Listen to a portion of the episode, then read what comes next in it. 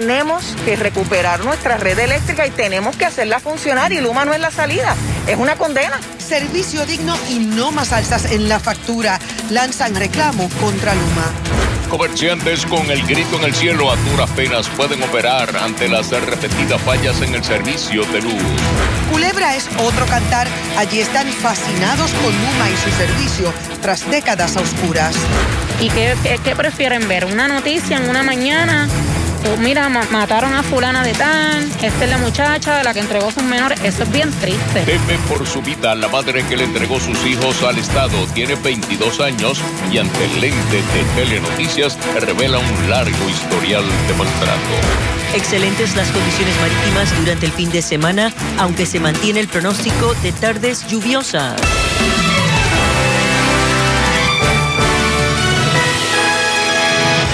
Buenas tardes, bienvenidos a Telenoticias. La lluvia no ha sido impedimento para que decenas de personas respondan a la convocatoria de sindicatos y organizaciones civiles en reclamo a Luma Energy por un mejor servicio eléctrico. El desempeño del consorcio, los continuos apagones y la falta de servicio, además de su negativa a revelar información, son tan solo algunos de los reclamos que esperan sean escuchados por el gobernador Pedro Pierluisi. Tenemos una cobertura en equipo que comenzamos con José Esteves.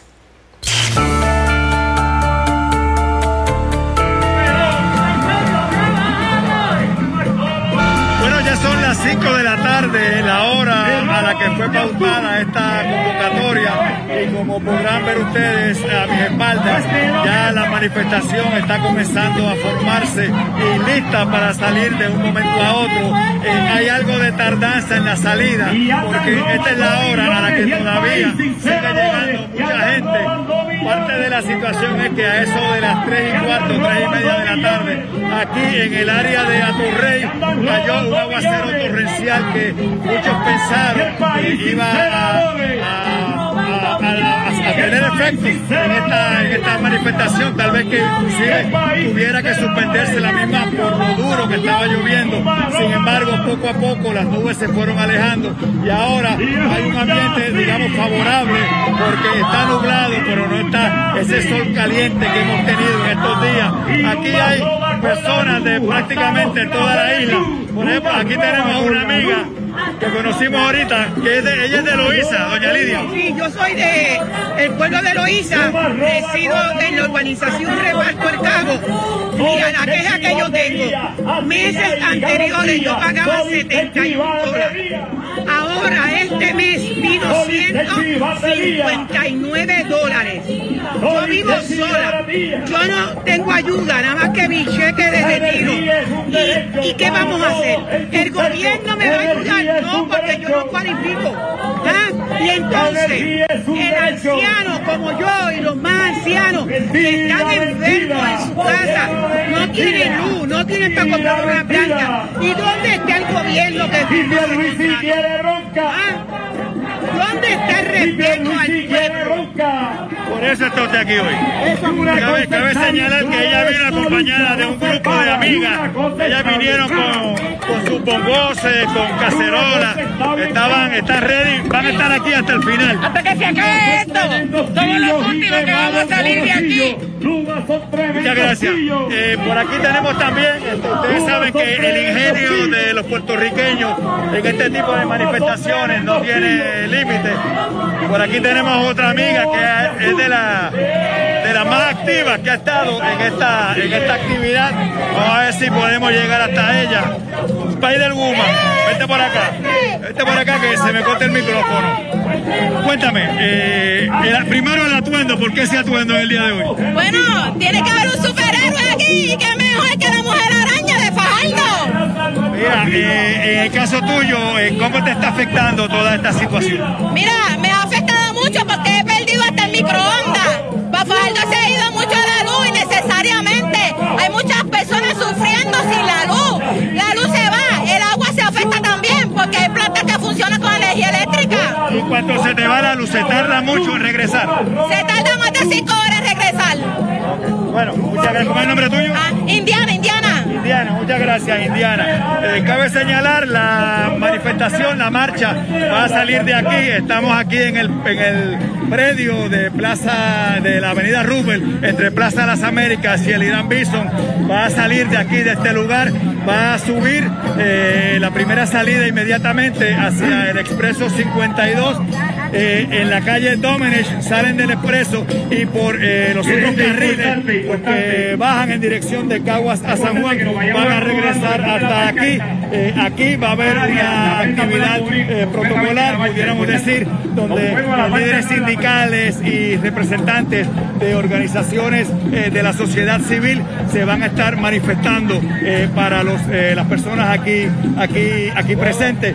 No sé si podemos, Rani, antes de despedirnos, para que ustedes tengan una, eh, para que ustedes tengan una idea, el público que todavía a esta hora eh, sigue llegando, eh, nos decían también que aparte de la lluvia que a muchos les metió miedo, la situación de los tapones y las congestiones de tránsito en los alrededores, la policía ha anunciado que tiene alrededor de 600 efectivos destacados para trabajar con esta manifestación en el día de hoy, básicamente con la situación del tránsito, muchas unidades motorizadas, así como también de patrullas de carretera. Esta es la actividad que tenemos en este extremo de esta manifestación al momento.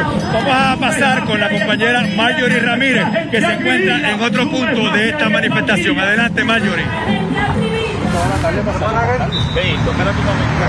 tu llegar aquí a la manifestación por el cierre de las eh, calles y avenidas principales aledañas que están ya cerradas por parte de la policía. Y entonces para llegar hasta aquí, hasta donde nos encontramos en la avenida Roosevelt, justo donde está la tarima principal, porque es de aquí que va a estar saliendo esa marcha, comenzará y culminará aquí, aquí que se va a estar llevando a cabo los mensajes principales o el mensaje principal, porque tengo entendido que es uno, pero se ha visto afectado el ir y venir del servicio eléctrico también en la educación Incluso hubo universidades que tuvieron que cerrar días por la falta del servicio eléctrico. Conmigo ahora se encuentra Laisa Fournier, quien es presidenta de UNETE y maestra, porque lo cierto es que también eh, la educación se ha visto afectada con, el con la deficiencia en el servicio de energía eléctrica. Claro, cada vez que este sistema se cae, nuestros estudiantes son los más que sufren porque están en condiciones infrahumanas en la escuela. Con la ola de calor que existe, los salones están que los estudiantes no pueden estar, no se pueden concentrar, aparte de que también la iluminación dentro de la sala que se afecta. Los más afectados son los del área azul que toman clases en línea y cada vez que se interrumpe el servicio, pues se quedan sin el pan de la enseñanza porque no hay manera. Aparte de que un 80% de nuestro trabajo es a través utilizando internet.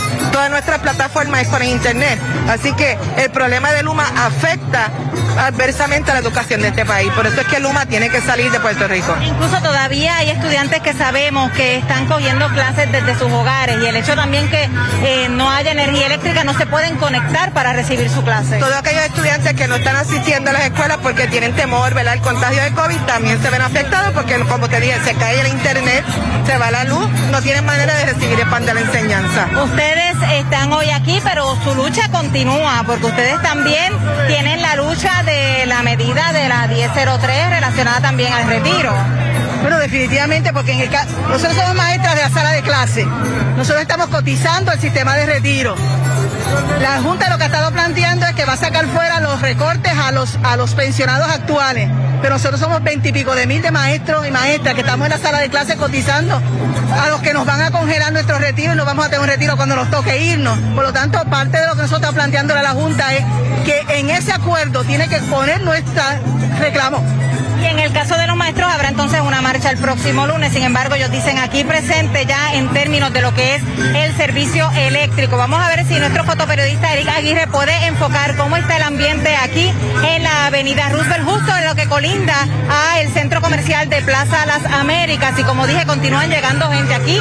Eh, ha mermado la lluvia, no está lloviendo y eso también ha ayudado a que continúen llegando más personas. Vamos a ver si podemos dialogar con personas encuentran aquí, que usted ¿Usted se ha visto afectada? Sí, me he visto afectada también por ¿En qué área usted reside? Y en el embalse San José.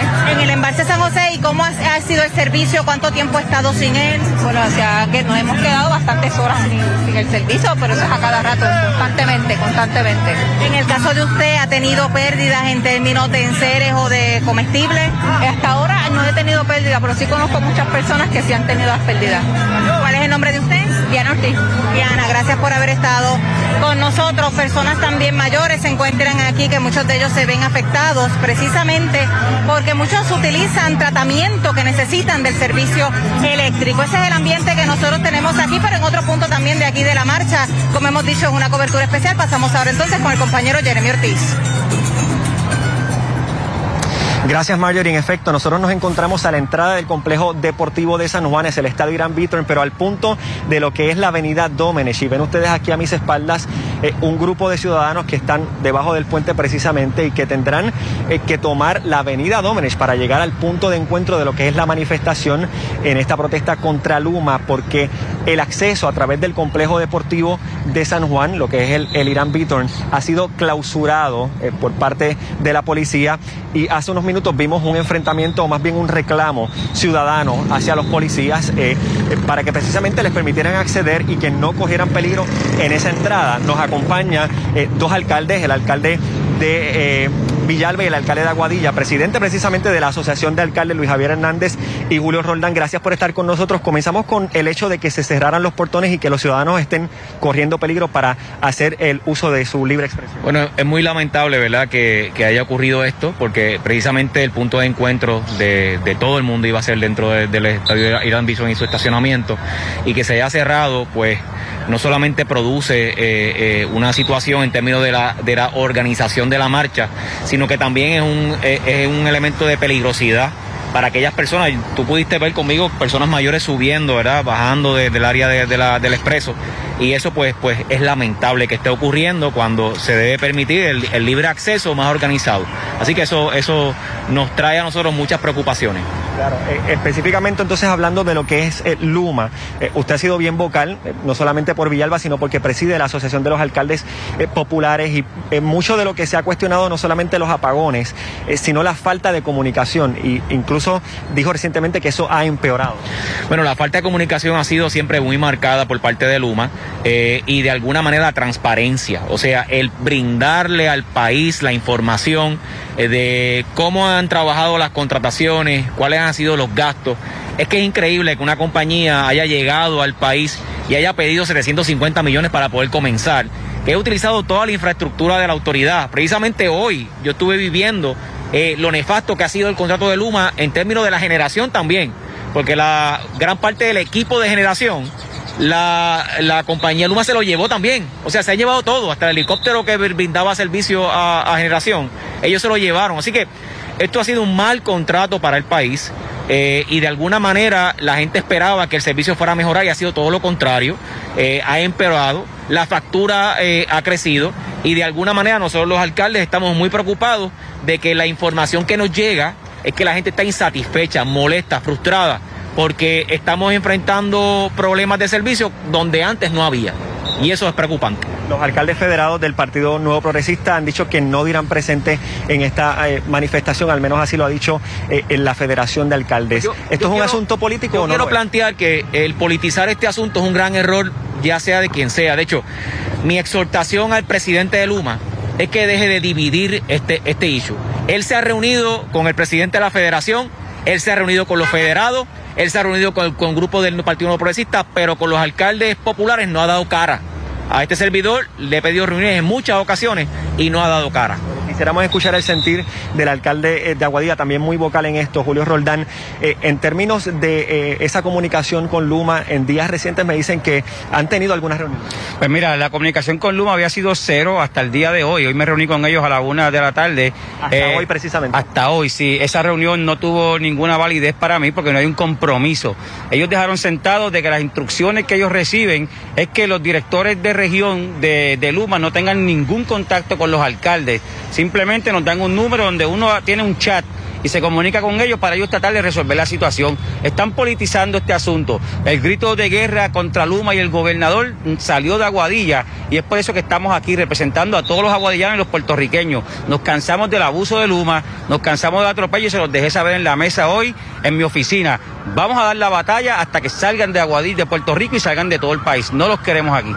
Ya tendremos más tiempo para conversar con ambos, pero me indican que en este momento tenemos que regresar al estudio. Aquí seguimos viendo personas que continúan en riesgo accediendo a través de lo que es la salida del expreso. Es la información que tengo en directo. Soy Jeremy Ortiz. Regresamos al estudio. Gracias, Jeremy. Amigos, y con más de una semana sin luz y sin saber la razón, comerciantes de Carolina piden a Luma que atienda sus querellas y restablezca el servicio a la mayor brevedad. De hecho, Charito Fraticelli conversó con ellos y nos tiene los detalles en el siguiente reportaje. Veamos. Lucila González solía venir de pequeña a la repostería y panadería Supercake, que desde 1963 opera en la avenida 65 de Infantería. ¿Usted sabe que no hay luz aquí? No lo sabía. ¿Están trabajando con plan? Pues tú sabes, así pasa en casa. Ayer se fue y antes de ayer también. Aquí desde el jueves pasado. Oh my, ¿de veras? ¿Y qué es eso? Yo pago casi tres mil y pico dólares mensuales de luz. Para que me dejen así una semana y pico. Y desde entonces está a pura planta pagando por el diésel sobre 1.800 dólares. Estamos ya en el, en el backup. O sea, si se me daña la planta, pues se me daña. Tengo que entonces ponerme a botar toda la, la mercancía. García ha ido personalmente a las oficinas de Monacillos y radicado cuatro querellas ante Luma sin resultados. Esta mañana vuelvo a llamar y me dicen, está, este, no, sale trabajada. Yo pues, mira, pónganle una nota porque o sea, est- están, quizás arreglan algo, pero no están viendo más cerca el negocio, quizás el poste cerca y no, no, o sea, y me tuvieron que hacer otra querella. güey.